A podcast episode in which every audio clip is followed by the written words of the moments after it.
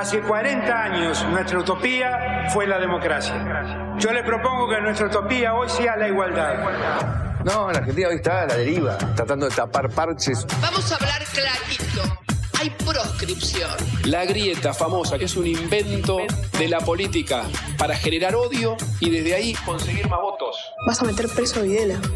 A todos los responsables. Estamos trabajando en armar una estrategia para enfrentar la izquierda a nivel internacional. La izquierda tiene que pelearle y la peleamos todos los días.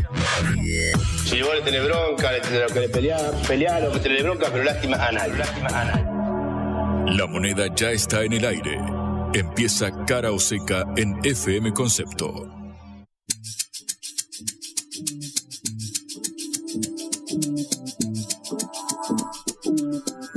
Buenas tardes en esta hora del regreso. Los saludan Patricia Lee y Juan Lengman en uh, Cara o Seca, esta producción de la Agencia Internacional de Noticias Sputnik. ¿Qué tal, Juan? Muy buenas tardes, Patri. Hoy, después de mucho tiempo, volví a calzarme un traje para un evento. Te digo, no sé si hace más de un año que no usaba, no usaba traje, y es eh, particular la, la, sensación, porque, claro, yo acostumbrado a la comodidad en la diaria, en la cotidiana, eh, lucir bien, cada tanto te, te, sube la autoestima, ¿viste? Sí, sí, sí, ponerse bonito, mirarse al espejo, arreglarse, está la, bueno. La verdadera grieta que nos divide no es kirchnerismo antikirchnerismo, macrismo antimacrismo, libertarios antilibertarios. La verdadera grieta es si preferís lucir bien o estar cómodo o cómoda. ¿Vos qué preferís?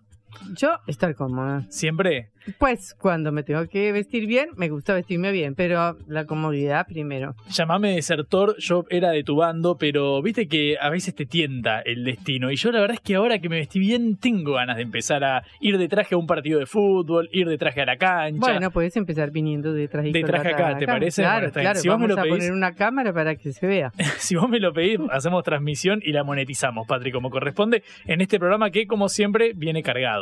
Sí, claro. Hoy vamos a hablar en primer lugar de el trasfondo de toda esta tremenda crisis política que hay en Argentina en este momento, que es la suerte del trabajo, la suerte de los empleados, del trabajo formal, del trabajo informal, de cuánto ganan los trabajadores.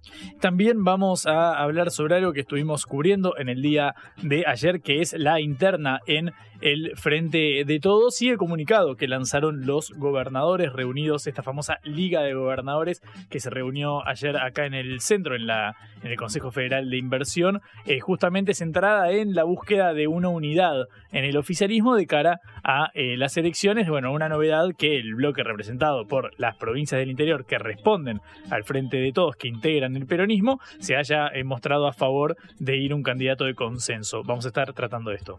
Y después hablaremos de qué pasa cerca de la Argentina, en la frontera entre Chile y Perú, con el grave problema de la migración e inmigración, es decir, los migrantes que van, que vuelven y que de pronto se encuentran en una tierra de nadie.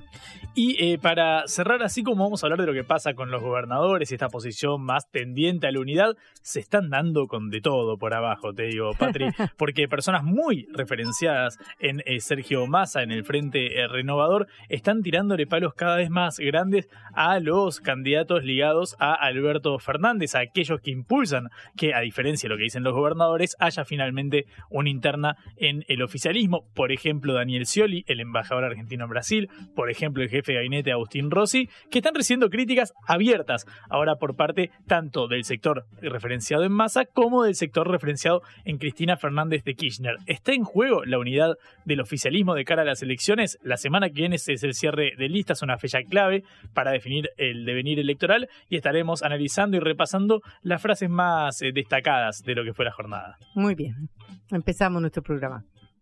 Cara o seca de Sputnik en concepto FM 95.5. La suerte del trabajo es el trasfondo de la crisis política que estamos presenciando en Argentina en este momento a muy, muy pocos días del cierre de listas en el cual hay un lío bárbaro en las dos coaliciones, la oficialista al frente de todos y la opositora juntos por el cambio.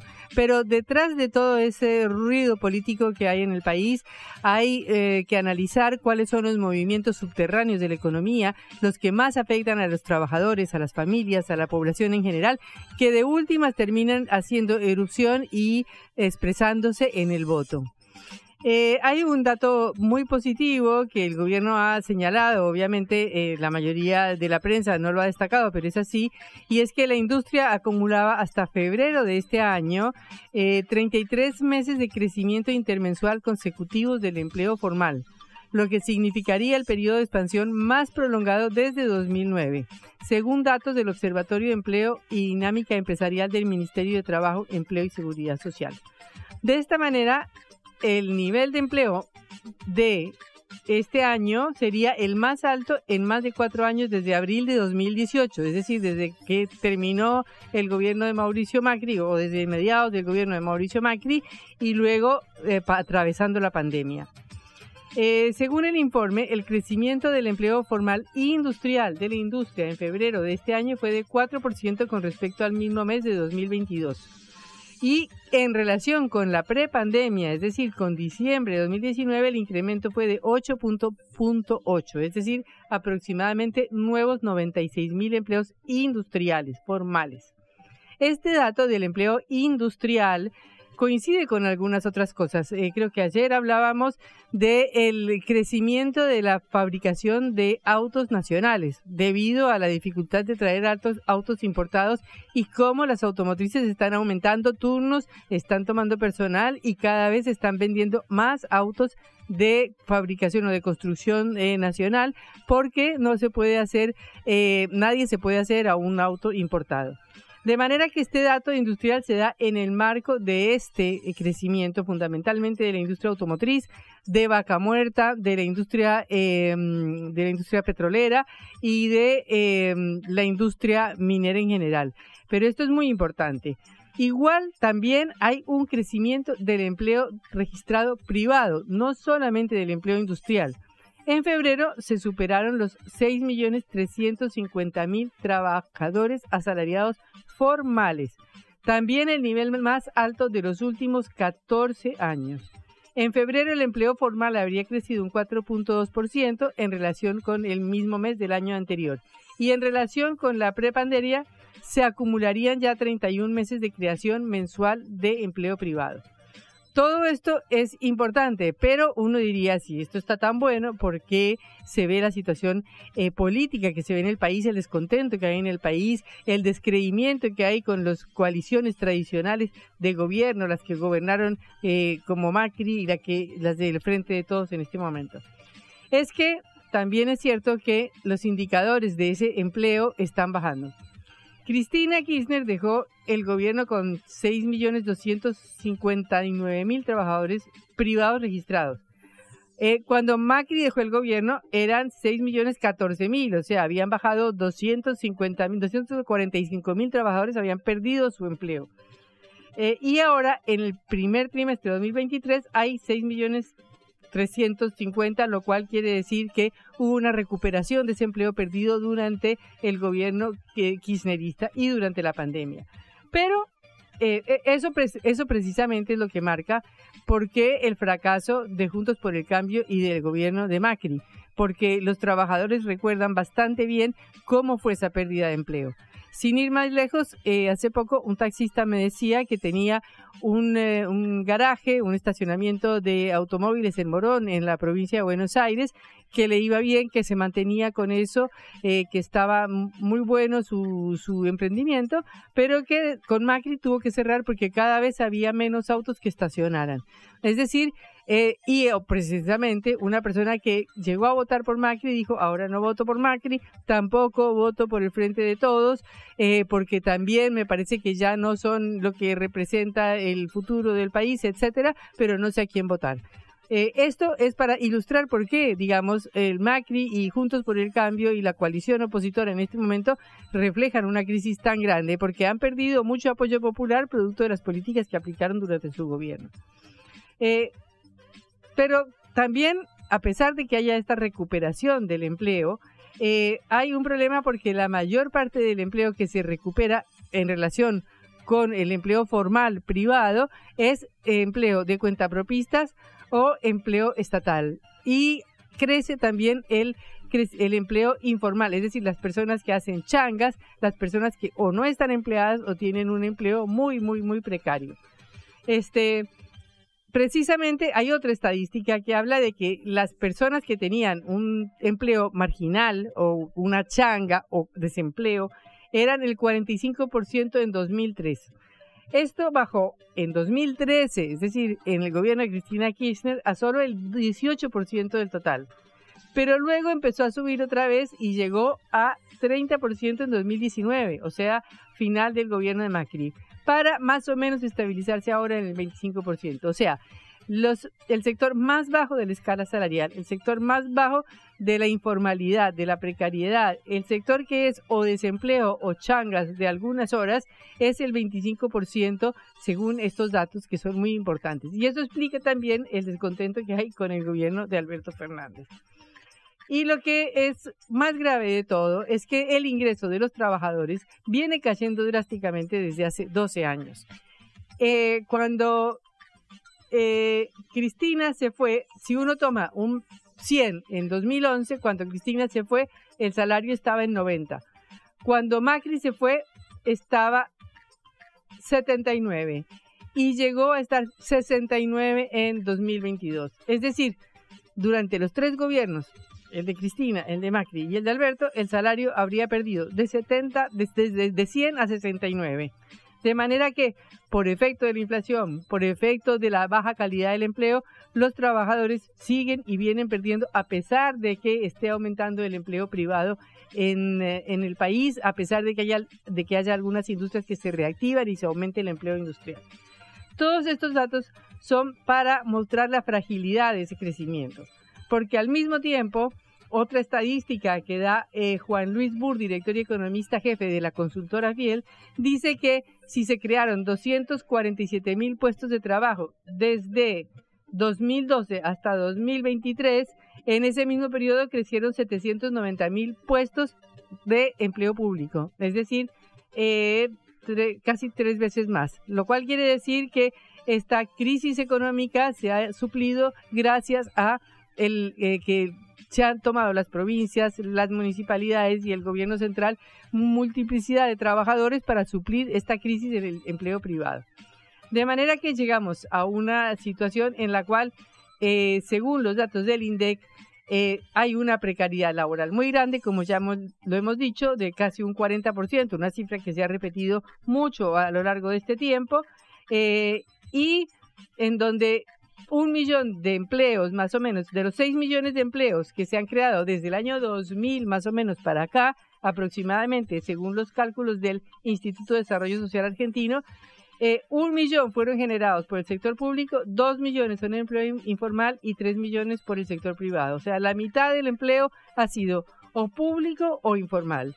Estos datos muestran la debilidad estructural de la Argentina en la generación de empleos de calidad en mantener el ingreso de estos trabajadores, sean en trabajadores formales o en incorporar a la formalidad a los trabajadores informales. Eh, este problema fundamental que hemos retratado es lo que creemos que eh, erosiona la base de los partidos políticos. Conocemos muchos casos de los eh, que tuvieron que cerrar su negocio, de los que tuvieron que eh, irse, de los que ahora consideran se consideraban personas de clase media y ahora se consideran personas de clase baja, de trabajadores precarios de RAPI y de, de, los envíos que tienen que ir a comer a los comedores comunitarios. Estos son los votos que se les curren tanto al frente de todos como a Juntos por el Cambio. Se verá muy pronto a dónde van. Blanco o negro, ¿sí o no? ¿A favor o en contra? Sputnik para la pelota para reflexionar.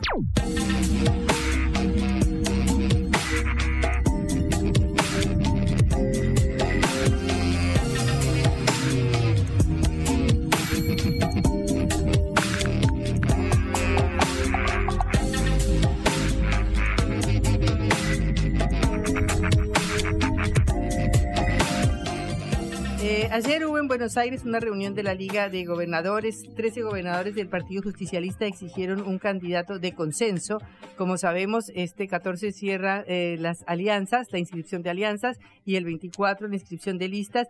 Y hasta ahora no se encuentra un candidato de consenso en el frente de todos. Hay varios candidatos eh, en danza, como Daniel Scioli, eh, es gobernador de la provincia de Buenos Aires, es candidato presidencial, ex vicepresidente y embajador actual en Brasil. Y eh, se rumora el nombre de Guado de Pedro, actual ministro del Interior, de Agustín Rossi, jefe de gabinete. Pero, y también, por supuesto, se rumorea el nombre de Sergio Massa, ministro de Economía. Pero hasta ahora no hay unidad ni tampoco en cómo elegir al candidato. Está en línea eh, Ricardo Quintela, gobernador de La Rioja, que participó ayer en esa reunión y queremos eh, saludarlo y preguntarle por los resultados de la misma. Eh, Ricardo, un gusto, los saludan Patricia Lee y Juan Leman de Cara Oseca. ¿Qué tal? ¿Cómo le va? Buenas, buenas tardes. Buenas tardes. Bueno, eh, gobernador, queríamos preguntarle por los resultados de esa reunión y si usted cree que este pedido que han hecho los gobernadores eh, va a fructificar. Bueno, los resultados más o menos están explicitados en forma sintética en el comunicado.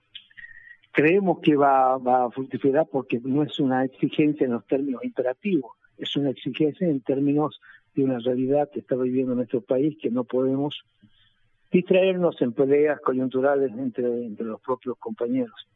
Por lo tanto, lo que solicitamos, digamos, es responsabilidad, racionalidad, razonabilidad y sentarse a conversar sobre la mesa para tratar de sintetizar una propuesta única. Porque además de eso, digamos, las 15 son, somos 13 provincias que de una manera presencial y dos provincias más que adhieren, para tratar de decir, busquemos una síntesis en la cual todos nos podemos encolumnar, una columna para tratar de tener un resultado positivo, sin alterar el rumbo de la economía de nuestro país eh, y pues, sin alterar la situación de cada una de las provincias. Esto es lo que hemos planteado en síntesis, eh, con dos puntos más, que el tema de, por supuesto, queremos participar del diseño de la estrategia electoral y por otro lado la comisión que se conformó con la gobernadora y los gobernadores con respecto al tema de la, comisión, comisión de acción política para colaborar y contribuir al armado de un programa, de un programa que tenemos la base, la base estructural de un programa y un plan de acción para la República Argentina, ¿no? Quintela, buenas tardes. Juan Leman lo saluda. Eh, a partir de lo que de lo que dice usted, el consenso y el acuerdo en base a un programa de, gobierno, que es lo que también había mencionado la vicepresidenta Cristina Fernández de Kirchner hace un tiempo, no pareciera incompatible con una democratización del de, eh, espacio para definir quién será el candidato, porque corrida la vicepresidenta, corrido el propio Alberto Fernández de la búsqueda de, ir por la reelección, eh, al aparecer en esta danza de, nombres que, que mencionaba Patricia, recién no pareciera haber uno que destacara Mm, puntualmente por el caudal electoral que pudiera recoger, al menos según las principales encuestas. ¿Por qué no está de acuerdo usted con que haya una, una gran interna dentro del oficialismo? No, no, no soy yo el que no está de acuerdo. Somos, te vuelvo a reiterar, somos 15 gobernadores. Le pregunto a usted porque estamos hablando con usted, pero bueno, en nombre de los gobernadores. Sí, sí, pero por unanimidad hemos decidido ayer solicitar esto tanto a los referentes, digamos, que han construido el espacio del frente de todo, como a los candidatos, que tenemos que tener una actitud de grandeza, pedimos y exigimos responsabilidad sin ánimo de querer proscribir a nadie, nosotros no queremos proscribir a nadie, nosotros, ¿cómo hace un gobernador que en este momento está tratando de resolver sus problemas internos para recibir cinco candidatos de, de su misma de su mismo partido político? ¿Cómo hace Omar Perotti para recibir a, Rossi, para recibir después a Guado, para recibir después a Massa, para recibir después a Grabois, para recibir después a Scioli, ¿cómo hacemos?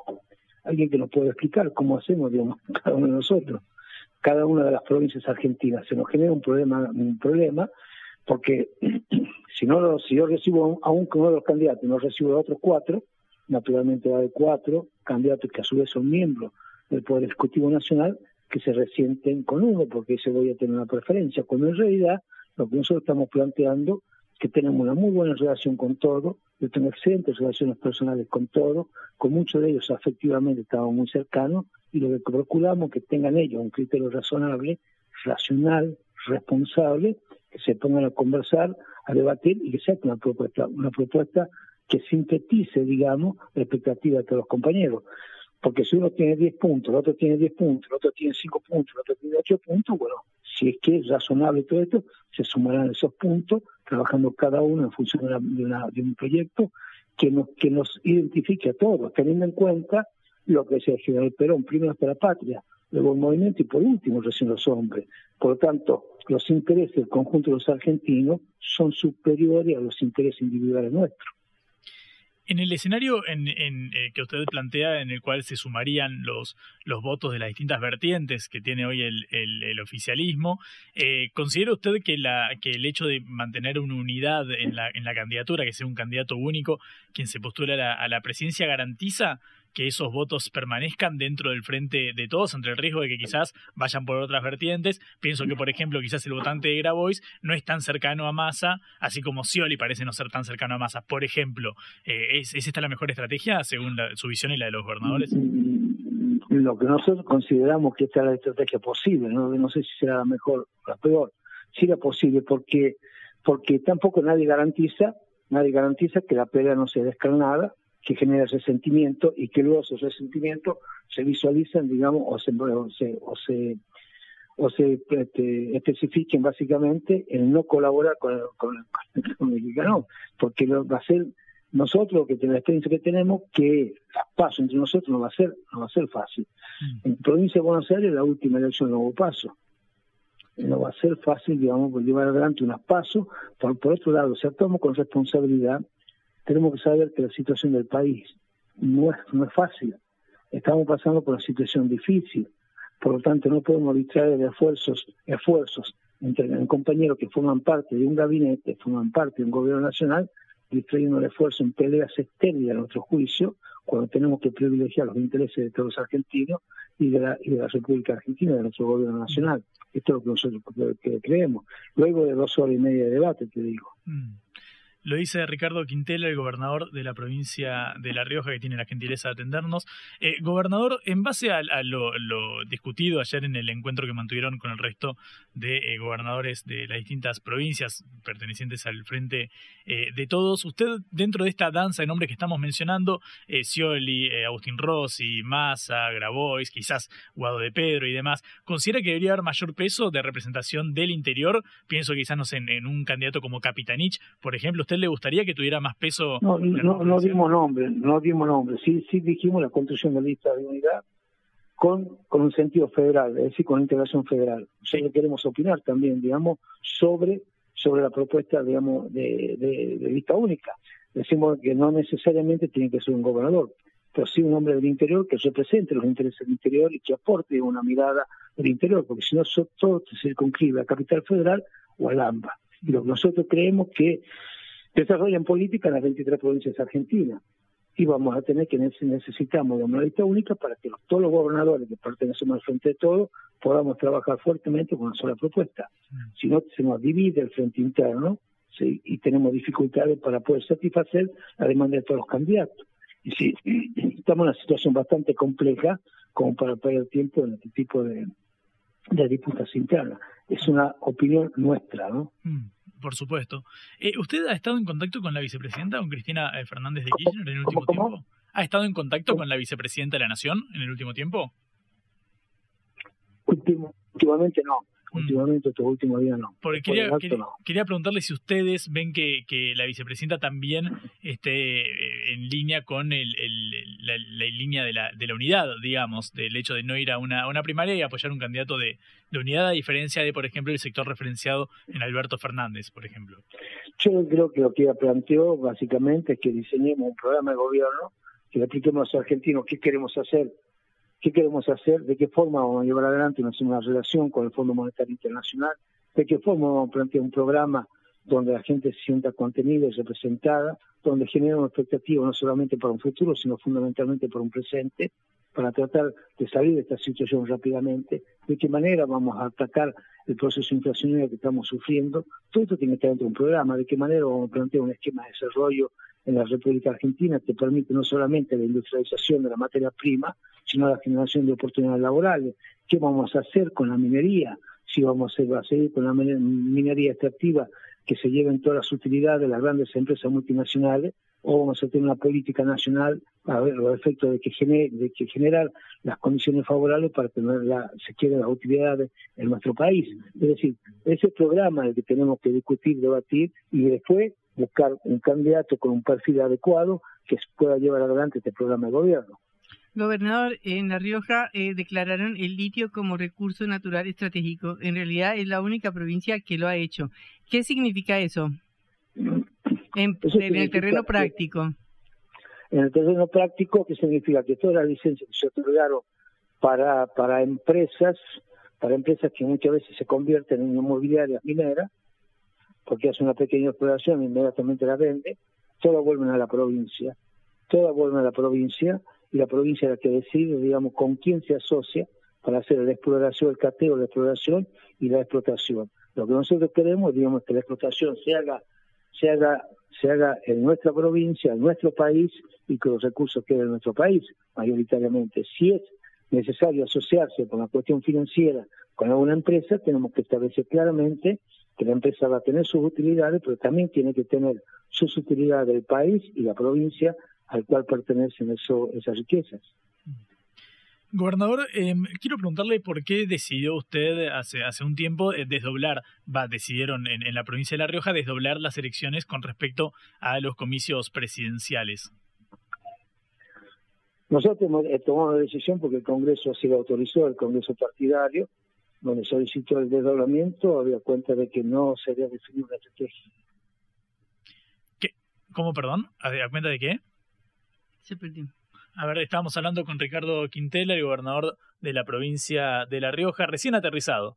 Eh, la verdad, claro, te estaba volviendo de eh, el encuentro que mantuvieron ayer, acá a pocas cuadras de la radio, en el Consejo Federal de Inversiones, a raíz, bueno, del pedido de los gobernadores para que hubiera una eh, lista de unidad en el oficialismo, algo que es impulsado, por ejemplo, por Sergio Massa, que dijo públicamente que ir una interna simplemente significaría que se raspen los contendientes del mismo espacio, algo que también pareciera apoyar la vicepresidenta de la Nación a diferencia de lo que dice Alberto Fernández, que es democraticemos el espacio y que el candidato lo elija la gente. Obviamente lo dice Alberto Fernández, que no es candidato en estas elecciones, como ya lo anunció, pero básicamente esto termina corporizándose en la figura del embajador argentino en Brasil, Daniel Scioli, y en del eh, jefe de gabinete de la nación, eh, Agustín Rossi, son quizás los dos en carrera de mayor, de mayor peso por el momento. También hay otros candidatos. Juan Grabois dijo, por ejemplo, que estaba con intenciones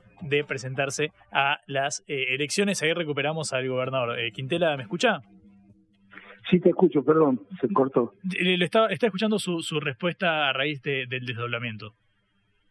No, lo que está, lo que decimos que nosotros tomamos la decisión de, doblar por instrucción del Congreso partidario, donde al no haber una estrategia electoral nacional decidimos adelantar el proceso electoral para un poco desobligarnos de la política interna nuestra, para empezar a contribuir, a colaborar en lo que es el orden nacional, como estamos haciendo. Es más, la Comisión de Acción Política que se ha conformado, primeramente va a estar conformado por aquellos gobernadores que hayan pasado este proceso electoral y que tengan más libertad que aquellos que están en un proceso un proceso que todavía no, no, no, resolvieron sus problemas internos, es decir, no tuvieron un proceso electoral. Mm. Eh, Ricardo, la última por, por mi parte, eh, relativa al renunciamiento de Alberto Fernández de presentarse a un nuevo eh, mandato. Le pregunto porque, bueno, en base a este programa que, que, que según ustedes dijeron ayer en el comunicado, debería formular el Frente de Todos en pos de la unidad, bueno, pareciera ser que hay que venderle a la sociedad un programa de gobierno en el cual el, el, referente, al menos en lo formal del Ejecutivo, que es Alberto Fernández, no va a ir por la, por la reelección. ¿No cree usted que puede ser un gesto de debilidad del oficialismo el hecho de que quien está a cargo del Ejecutivo no se presente a un segundo mandato? Es una respuesta que no la puedo dar yo, la tiene que dar el actual presidente. Toma la decisión de no presentarse, de decir no se va a presentar, porque tiene una responsabilidad superior en tiempo de crisis conducir este proceso. Mm. Solo una respuesta que tiene que dar él, no puedo dar yo. No, bueno, pero coincide usted con, con, la lectura del presidente, ¿le parece una razón válida la que esgrimió? Sí, debe ser válida, postura que le grimió y lo fundamentó en un extenso comunicado verbal del mismo. De mm. todas maneras, lo que nosotros creemos, digamos, de que rápidamente tenemos que definir esta situación lo más rápidamente posible, porque tenemos que presentar primero lo que los, la inscripción del frente, o como se llame, donde tenemos que convocar a muchos actores más sociales, políticos, gremiales, institucionales, digamos, que, tenemos que incorporar nuevamente a los efectos de poder fortalecer nuestro espacio, fortalecer aún más nuestro espacio y tratar de tener lo más rápidamente posible esa síntesis que pedimos nosotros a los efectos de poder instalar los candidatos en cada una de las provincias argentinas. Eh, gobernador, hasta ahora el peronismo ha ganado en todas las elecciones provinciales que se han realizado eh, y este es uno de los argumentos que eh, utiliza el Frente de Todos para hablar sobre las posibilidades que tiene a nivel nacional. ¿Usted cree que estos resultados se replican o se pueden replicar a nivel nacional? Por supuesto que sí, porque la nación está constituida por 23 provincias y la capital federal. No es la capital federal de la República Argentina. Entonces, lo que nosotros sabemos perfectamente bien es que de las nueve elecciones que se hicieron, nosotros ganamos en seis provincias, una ganó la Cívica Radical, uno ganó el desprendimiento del Movimiento Popular Neuquino y otro en Río Negro ganó Beretinec, que es un, peronista, un compañero peronista con el cual tenemos excelentes relaciones, si bien es cierto que no se presentó por el peronismo. Entonces, digamos, si usted ve la realidad de las provincias argentinas, conducida por el movimiento, por hombres del movimiento nacional o del Frente de Todo, das cuenta que la, sumatoria, digamos, de, las provincias argentinas no solamente nos genera, digamos, un nivel de competitividad eh, excelente, sino también la posibilidad cierta de poder ganar en primera vuelta, si es que nos ponemos de acuerdo y actuamos con responsabilidad. ¿Usted tiene algún nombre que prefiera dentro de los candidatos que se mencionan? No, no, yo tengo, yo no, no, yo tengo, tengo afectos, tengo, tengo compromiso, tengo muy buena relación, pero no tengo, no, no, puedo dar ningún nombre porque hemos quedado dentro del gobierno, dentro de los, gobernadores, no tirar ningún nombre, a ver efectos no generar, digamos, problemas entre nosotros. Hemos planteado claramente la necesidad de tener una síntesis para eso se tienen que sentar los compañeros que aspiran a conducir el destino del país, junto con los conductores del Frente de Todo, por junto o por separado, más un grupo de compañeros gobernadores que en representación de los gobernadores del Frente de Todo, al efecto de poder aportar siempre en términos positivos para que podamos para que podamos buscar esa síntesis que nos estamos pidiendo. Gobernador, muchas gracias por estos minutos en Cara Seca. Hasta luego. No, gracias a un fuerte abrazo era el gobernador eh, Ricardo Quintela de la provincia de La Rioja. La vuelta al mundo en la vuelta a casa.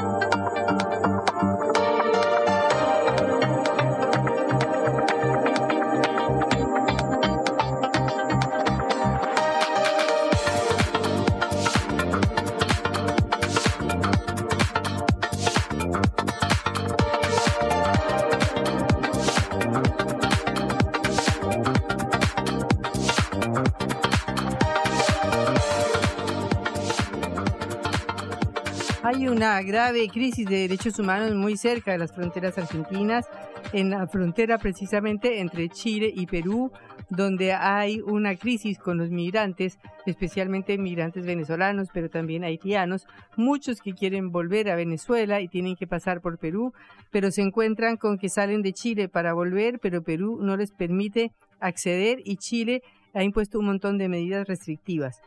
Perú ha decretado el estado de emergencia en las zonas fronterizas y dispuso la actuación de las Fuerzas Armadas, eh, sobre todo en las fronteras del sur, en Tacna, en lo que tiene en la frontera con Bolivia precisamente, pero también en el norte, en el Amazonas, en otros lugares. Estamos en línea con Gabriela Ramos del Instituto de Democracia y Derechos Humanos de la Pontificia Universidad Católica de Perú para hablar de este tema. Hola Gabriela, un gusto saludarla. Patricia Lee de Caro Seca desde Buenos Aires. Hola Patricia, ¿cómo estás? Un gusto estar con ustedes de, forma remota para conversar sobre, sobre este tema. Bueno, ¿en qué consiste el, el drama que hay en este momento en Tacna y en el sur de Perú, en la frontera con Chile? Sí, te, te, te comento un poco, de hecho tú lo has delineado bastante bien eh, al iniciar este punto. Eh, es un tema que viene desde el mes de febrero de este año, cuando eh, el Estado chileno implementa una serie de medidas que han endurecido su política migratoria a raíz de unos episodios con algunos ciudadanos venezolanos eh, eh, en el país. Em, entre estas medidas restrictivas está evidentemente la militarización de la frontera norte, que es la que colinda con, con Perú, Em, y una serie de proyectos de ley e iniciativas que buscan em, criminalizar la migración irregular principalmente, ¿no? Entonces, este contexto en Chile ha derivado en que muchas personas migrantes, principalmente venezolanas, eh, deban abandonar el país por motivos algunos forzados frente a operativos de expulsión o eh, frente a operativos de identificación de migrantes irregulares y algunos por motivos, digámoslo, más voluntarios, ¿no? Porque no encontraron oportunidades eh, que les permitieran en Chile cubrir derechos básicos, ¿no? Como alimentación, vivienda, trabajo, salud, entre otros, ¿no? Esto ha generado un movimiento migratorio que busca dejar Chile, como te decía, y que eh, por un lado, eh, quieren retornar a Venezuela, un grupo de ellos, por otro lado, querían asentarse en Perú o algún otro país de la región, pero eh, el tránsito obligado era por Perú, ¿no? El problema es que, eh, de acuerdo a la normativa peruana, eh, no se permite el ingreso al territorio de personas venezolanas que no cuenten con eh, una visa humanitaria, que es la figura que tenemos acá para la admisión de, personas venezolanas principalmente, o con algún otro tipo de permiso de estadía, ¿no? Es decir, si una persona de nacionalidad venezolana o alguna otra nacionalidad no contaba con, con estos permisos, no podía ingresar. Eh, entonces, al ver este incremento de flujos, lo que Perú ha hecho es tener una reacción bastante similar a la del Estado chileno y enviar en una primera instancia a policías a la frontera, ¿no? A resguardar y evitar que, eh, digamos, este grupo de personas migrantes pueda acceder al territorio peruano, ¿no? Y como consecuencia hemos tenido imágenes eh, lamentables de grupos de personas varadas entre la frontera de Chile y la frontera de Perú, en donde, claro, no podían ni regresar hacia Chile ni ingresar eh, a Perú. Eh, y permanecieron ahí durante bastantes días eh, en unas situación en la que no podían evidentemente cubrir necesidades básicas, ¿no? Alimentación, agua, había grupos de personas enfermas o que necesitaban algún tipo de asistencia y no podían acceder, ¿no? Incluso eh, por ahí me parece que la ACNUR reportó ciertos casos de abusos sexuales contra mujeres y niñas, ¿no? Eh, en el punto más álgido, más crítico, digamos, de, de esa situación que, que ha durado eh, bastantes meses, semanas. Eh, se han contado hasta 400 personas varadas en esta, en esta zona de frontera, ¿no? Y lo más preocupante es que, eh, de acuerdo a algunos informes, se calcula que el promedio de niños, niñas, adolescentes, es decir, menores de edad, dentro de este grupo era más o menos de dos por cada diez personas, ¿no? Entonces, eran grupos en una extremada situación de vulnerabilidad. Muchos de ellos tenían, como les comentaba, niños, niñas, eh, adolescentes eh, e incluso personas eh, adultas mayores que obligaban una reacción, digamos, eh, de protección inmediata tanto del Estado chileno como del Estado peruano, que lamentablemente no, no, no se dio con la reacción y con la urgencia necesaria, ¿no? Entonces, esa es un poco la, la, la situación. Pero ¿cómo se resolvió esta situación? ¿Cómo se ha ido resolviendo esta situación? En realidad, la, la, eh, las medidas adoptadas, como te decía, no fueron inmediatas, no han sido eh, tomadas con la urgencia necesaria. Hubo una voluntad política eh, de ambos estados tanto el peruano como el chileno, de establecer alguna medida conjunta que permitiera resolver esta situación, pero em, digamos, no se concretó nada. Finalmente, el Estado chileno implementó una serie de, vuelos humanitarios que permitieron, sobre todo a personas venezolanas, retornar a, Venezuela, pero esto también derivó en una serie de, de complicaciones, porque había grupos de migrantes en los que, eh, por ejemplo, eh, la mamá, los hijos eran de nacionalidad venezolana, pero el papá era de nacionalidad ecuatoriana, por poner un ejemplo. Eh, y evidentemente en estos vuelos humanitarios solo dejaban ingresar a personas venezolanas, ¿no? Eh, o personas que por algún motivo en realidad no querían o no podían regresar a Venezuela, ¿no? Pensemos, por ejemplo, en personas eh, refugiadas o solicitantes de la condición de refugio, em, a los que no se les dio tampoco la opción de ingresar a Perú, ¿no? De momento, si bien el grupo de personas que permanecen en la frontera se ha reducido bastante, aún todavía hay ciertos grupos en, en esta zona, ¿no?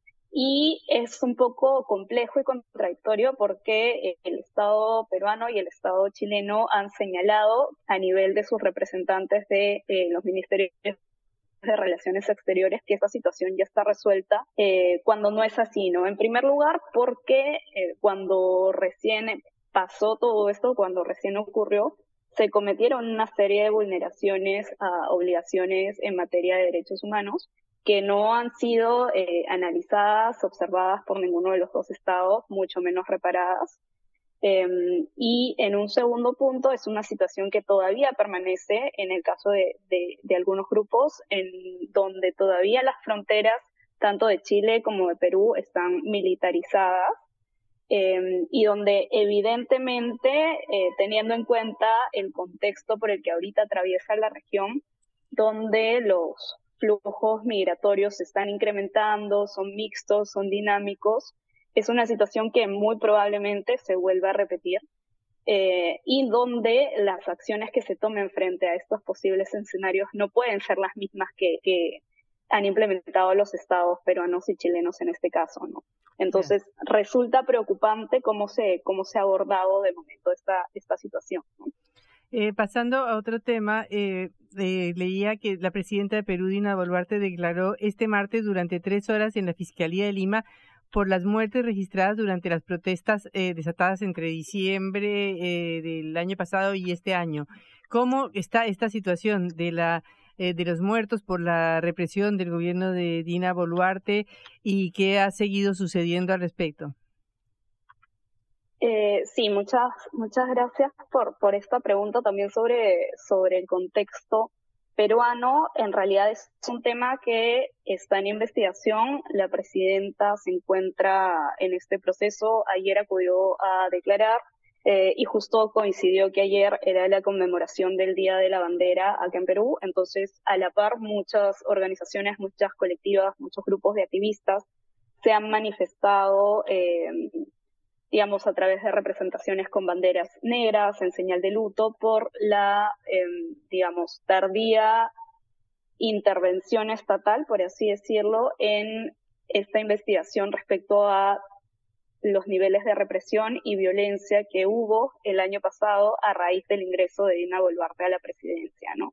Es un tema que, como te digo, está en investigación todavía, pero se está exigiendo a nivel de sociedad civil que se tomen medidas urgentes de, de reparación y de investigación, ¿no? Para esclarecer los hechos del caso e identificar a los principales responsables, ¿no? De, de estos hechos. Pero se logró cierta normalización, es decir, se va hacia un tránsito normal hacia las elecciones o continúa este estado de protesta y de descontento en Perú y sobre todo en el sur. Sí, en realidad el, el digamos, este punto álgido de, de protestas que se vivió ha disminuido eh, en parte también por la misma represión con la que fueron abordadas, ¿no? Entonces podríamos decir que, que a nivel de protesta social, de momento el país no está viviendo una crisis como la que tuvo eh, eh, el año pasado y hasta inicios de este año, pero sí todavía hay una digamos, una corriente consolidada de rechazo hacia el gobierno de Dina Boluarte y de cuestionamientos, ¿no? Ahora, eh, me preguntas por el tránsito a elecciones, es una medida que se solicitó, pero que no ha sido, digamos, el adelanto de elecciones, ¿no? No ha sido tomada en cuenta por las autoridades, ha sido rechazada por el Congreso. Eh, entonces, lo más probable es que las próximas elecciones sean recién en 2026, ¿no? Que es cuando, para cuando inicialmente estaban programadas. Eh, o sea que esperamos todavía eh, inestabilidad y posibles protestas para que se solucione esta situación política o esta anomalía, ¿no? De que no se adelantaron las elecciones y de que era la principal demanda de las protestas. Sí, y, eh, pero como te digo, creo que debido a la represión, debido al contexto, debido a los costos económicos que supusieron toda esta ola de protesta, probablemente ese no sea el camino que, que busque seguirse desde eh, los movimientos y los puntos que se oponen a la presencia de Dina Boluarte en el país. ¿no? Probablemente haya alguna salida política o se busque, ¿no?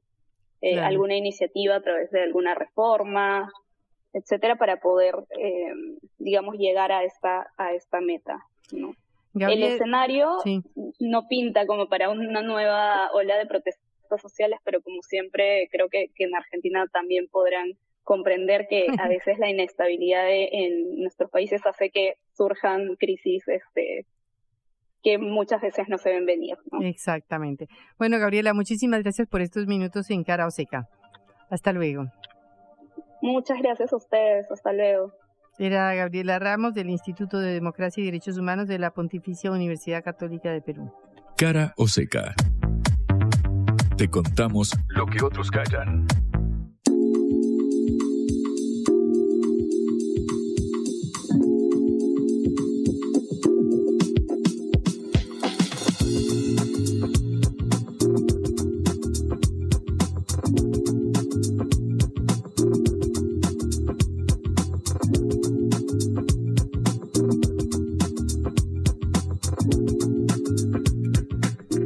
Dedicado al eh, escándalo y a la interna de Juntos por el Cambio, que es la oposición, ahora tenemos que hablar de la interna del oficialismo, ¿no, Juan? No dan treguas, Patri, básicamente. Ya deberíamos hablar de los momentos donde no hay internas, que sería mucho más fácil de contabilizar, al menos de estos últimos eh, cuatro años. Eh, pero ahora parece que se ordenó un poco. Eh, con dos bandos claramente diferenciados. Por un lado, el ligado a Sergio Massa, el ministro de Economía, con respaldo de Cristina Fernández de Kirchner, materializado en los numerosos encuentros que ha estado manteniendo con Eduardo Guado de Pedro, el ministro del Interior y un hombre muy cercano a la vicepresidenta, y del otro lado los heladeros de Alberto Fernández, del presidente de la Nación, que bueno, han conformado de alguna manera este albertismo del que se hablaba como tercera pata fundante del Frente de Todos. Eh, ¿Cuál es el punto de discordia? Bueno, lo que veníamos hablando, la estrategia electoral, cómo presentar la oferta ante el crecimiento de las encuestas de Javier Milei y el, 30%, 25-30% que mantiene Juntos por el Cambio con Horacio Rodríguez Larreta y con Patricia Burrich. Eh, por un lado, el sector ligado a Alberto Fernández eh, banca y, e impulsa la idea de ir a unas primarias para que sea la gente quien represente y quien elija quién va a representar al oficialismo en la contienda electoral. En este sentido, Daniel Scioli, el embajador en Brasil, y Agustín Rossi, el jefe de gabinete, impulsan sus candidaturas amparados bajo el ala del eh, presidente. En el caso de Scioli, lo contábamos, ya tiene candidata a gobernadora, que es Victoria Tolosa Paz, la ministra de Desarrollo Social eh, de la Nación. Y en el caso de Rossi, esta mañana el jefe de gabinete dio una entrevista en el Destape Radio y criticó la propuesta de este candidato de unidad, que es lo que pide el resto de la coalición. Escuchá lo que decía el jefe de gabinete hoy a la mañana. Si no tiene un candidato de consenso, ¿cómo va a haber consenso? Además, exigimos el consenso ¿Y quién es el candidato? ¿El amigo invisible? ¿Cómo, se construye? Porque es al revés de lo que hizo Cristina en el 2019. Porque Cristina no, no, hizo un acuerdo para decir es Alberto y Cristina. Cristina dijo, voy a ser candidata junto con Alberto y eso generó el consenso. Bueno, puede ser que aparezca de acá, pero si no hay eso, lo que tiene que haber es paso. El amigo invisible, decía Agustín Rossi, un poco enojado. Por algo le dicen el chivo Rossi al jefe de gabinete. Quien también habló en este sentido es, bueno, la que mencionamos, Victoria Tolosa Paz, quien quiere ser gobernadora de la provincia de Buenos Aires, para lo cual debería a priori enfrentar en una interna a Axel Kisilov, el actual mandatario del distrito más grande eh, del país. La ministra de Desarrollo Social quiere ir a las PASO, mantiene la postura impulsada por Alberto Fernández, coincide con Agustín Rossi que escuchábamos recién, también con Daniel Scioli, su candidato a presidente, y esto dijo en una entrevista en TN. Somos candidatos porque hemos tomado la decisión de, representar la ampliación del Frente de Todos, de ser elegidos con el voto popular. A 40 años de democracia estamos convencidos que nuestro frente político, además de los últimos tres años y medio de haber quedado a las distintas posiciones muy expuestas de cara a la ciudadanía, el momento de cerrar esas diferencias es a partir de someternos al voto popular. Y eso es lo que venimos trabajando con Daniel y lo que venimos recibiendo es un eco muy importante también de la militancia, de los vecinos, de los empresarios pymes, de los comerciantes, de los intendentes y también respetamos la voz, de, la voz de los gobernadores en el comunicado de hoy, en tanto expresan una posición clara de querer lista de unidad atenti con esto, porque la que salió a cruzar a Tolosa Paz, que le escuchábamos recién, es Cecilia Moró, nada más y nada menos que la presidenta de la Cámara de Diputados, una dirigente del Frente Renovador muy cercana al ministro de Economía, Sergio Massa. Cecilia Moró viene de disparar con arsenal pesado contra el albertismo, contra Tolosa Paz, contra Scioli, eh, de hecho en algún momento también con otros dirigentes cercanos a Alberto Fernández, y anoche mismo, después de, de seleccionar este recorte que acabamos de pasar, lo pone en sus redes sociales y le agrega eh, que Tolosa Paz pregona la unidad dividiendo al oficialismo y hay funcionarios gobernando y otros que están de rosca. Así lo puso la presidenta de la Cámara de Diputados. Es la misma Cecilia Moró que hace días, nada más apenas llegada de la gira de China encabezada por Sergio Massa, eh, decía que da pena llegar al país y ver que propios y extraños que generaron la crisis que hace necesaria esta estabilización estén acá jugando a los soldaditos mientras tendrían que estar cumpliendo sus obligaciones. Claro, ¿a quién se refería? No sabemos, pero sí nos lo aclaró ayer Mónica Litza, la diputada nacional del Frente Renovador dentro del Frente de Todos, que decía que las críticas tienen nombre y apellido y es direccionado a Daniel Scioli, el que ahora se candidatea como candidato, como, perdón, eh, contendiente para las elecciones presidenciales. Mónica Litza nos decía ayer textualmente, Scioli tiene otras tareas que cumplir antes que pasearse como candidato. Así lo, lo pone, en esas palabras. Además, recordemos que ayer la diputada nos decía, el presidente lamentablemente no está cumpliendo su función política. Claro, renunciado de la carrera electoral, no pareciera estar tendiendo hacia esta unidad necesaria, simplemente impulsa a su jefe de gabinete y a su embajador eh, en Brasil. Ante este clima caldeado, hoy el colega Ignacio Miri de Clarín saca una nota diciendo que el Frente Renovador de Masa junto al espacio liderado por Cristina Fernández de Kirchner, junto al kirchnerismo, podríamos decirlo así, estarían considerando la posibilidad de romper con Alberto Fernández y estos candidatos que mencionamos y lanzar un espacio propio, la unidad renovadora. Uno pensaría, bueno, renovadora por el Frente Renovador, unidad quizás por Unidad Ciudadana, el partido fundado por Cristina Fernández de Kirchner, pero bueno, así como antes la interna era Cristina Fernández de Kirchner contra Alberto Fernández, que cortaron toda comunicación, y Sergio Massa apareció como un mediador, de hecho cuando se hace cargo de las riendas del Ministerio de Economía, un poco que logra calmar esas aguas al principio, logrando cierta unidad ante la crisis, bueno, ahora pareciera ser él mismo quien confronta con Alberto Fernández, particularmente con Daniel Scioli, su ladera. Cecilia Moró lo dijo eh, explícitamente y luego la otra dirigente a quien, a quien entrevistamos ayer lo puso con nombre y apellido. Pero Juan, ¿cómo van a, sacar, explícame, a Alberto Fernández y Alberto Fernández parte del Partido Justicialista. Y bueno, como presidente del, del espacio, bueno, pueden armar por afuera. Cristina en 2017 compitió, por ejemplo, contra Florencio Randazzo en, las, en aquellas legislativas. Florencio Randazzo, cuyo armador era Alberto Fernández eh, en ese momento. Nadie puede dudar del caudal electoral de Cristina Fernández de Kirchner, además apalancado con el de Sergio Massa. Es una posibilidad, no está chequeado, lo, decimos nuevamente, lo dice el colega Ignacio Miri en eh, Clarín, pero bueno, lo cierto es que no parece nada descabellado en un gobierno que nos sorprende por las internas sucesivas que vienen eh, y. Lo cierto es que ahora pareciera ser que quien confronta más duramente con Alberto Fernández es el espacio eh, ligado más a Sergio Massa, que hasta ahora no confirmó su intención de ser candidato como tal, sí se, se mostró a favor de la unidad contra, bueno, esta prédica del eh, mandatario de, la presidencia, perdón, del presidente Alberto Fernández, que impulsa que haya una democratización del espacio reflejada básicamente en que los candidatos vayan a unas pasos, en este caso, bueno, para empezar, Agustín Rossi y Daniel Scioli. Es una incógnita la continuidad del Frente de Todos como tal y mucho más la resolución de cómo va a ser el armado de listas de cara al cierre de la semana que viene. O sea, eh, para evitar la interna harían un frente en el cual no esté Scioli. Sí, para, evitar la interna también lo que pueden hacer es simplemente ir a, un, a una unidad o un llamado de Cristina pidiéndole a Rossi y a Scioli que se bajen.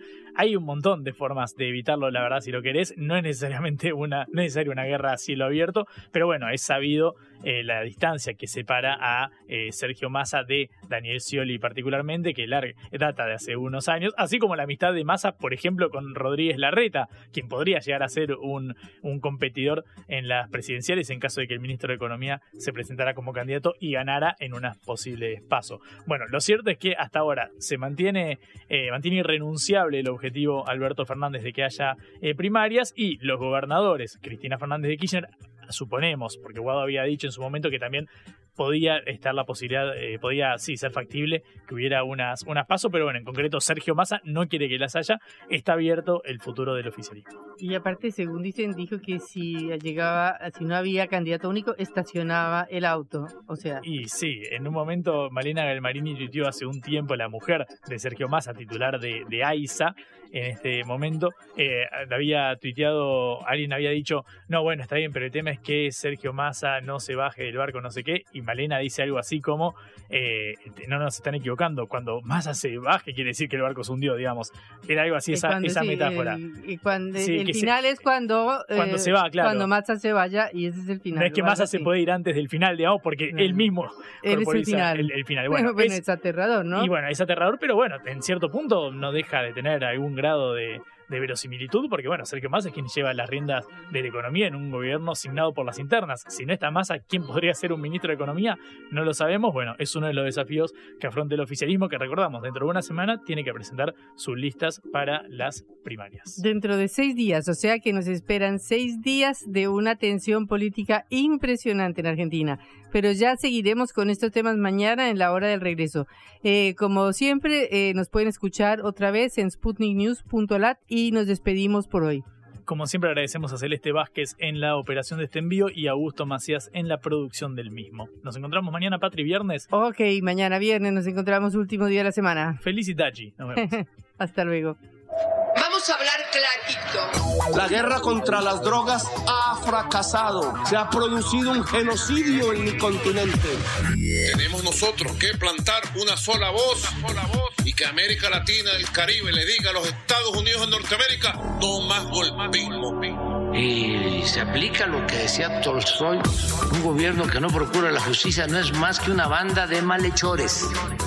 Qué cosa rara que diga gracias a la vida a pesar del dolor, porque mi hija dio la vida sabiendo que había que cambiar. La vi ahí que, que brillaba, que sobresaltaba en ese estadio hermoso y no lo pensé y, y la fui a besar. La vida está llena de tropezones y de fracasos, pero es hermosa. Cara o seca